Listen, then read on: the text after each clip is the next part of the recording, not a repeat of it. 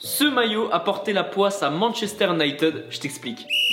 Enfin, plus exactement, c'est d'après Sir Alex Ferguson que ce maillot portait la poisse. En 1996, après 11 victoires lors des 12 dernières rencontres, Manchester United se déplace sur la pelouse de Southampton qui est dans la zone rouge qui est pas bien du tout. Southampton joue en rouge et en blanc, ce qui veut dire que Manchester United doit porter son maillot extérieur qui est celui-ci, qui est plus ou moins réussi, je sais pas ce que vous en pensez, moi j'aime pas du tout, dites-le nous en commentaire. Et le club local réalise un début de match incroyable, il mène à la mi-temps 3 buts à 0. Sir Alex Ferguson rentre dans les vestiaires, il est fou de rage. Pour le coach écossais, le fautif c'est ce maillot et surtout la couleur grisâtre qui ne permet pas aux joueurs de bien se voir et se trouver sur le terrain. Alors à la mi-temps, Sir Alex Ferguson a demandé à ses joueurs de changer de tenue et d'enfiler le troisième maillot qui est celui-ci. Alors au retour des vestiaires, Paul Scholes, David Beckham et toute l'équipe sont revenus sur la pelouse avec ce maillot sur le dos. Honnêtement, je trouve qu'il est largement plus réussi que le maillot extérieur de cette saison-là. Alors la question que tout le monde se pose, est-ce qu'il y a eu un coaching gagnant ou pas du tout?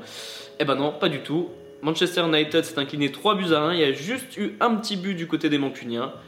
Mais ça n'a rien changé le changement de maillot. Quoi. Devant les journalistes, Sir Alex Ferguson a assuré que ce sont les joueurs qui ont demandé le changement de maillot à la mi-temps. Mais ces derniers, eux, ils ont dit que c'était clairement Sir Alex Ferguson. Résultat des courses, l'entraîneur écossais a écopé d'une amende de 10 000 livres sterling pour avoir fait changer de maillot à ses joueurs à la mi-temps. Et pour la petite anecdote, c'est la dernière fois que les Mancuniens ont arboré cette tenue lors d'un match officiel.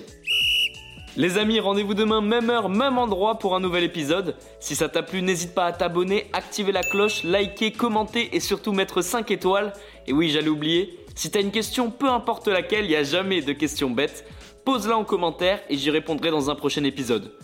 Foodcast est à retrouver sur Spotify, Deezer, Apple Podcast et toutes les autres plateformes. Je te dis à demain, ciao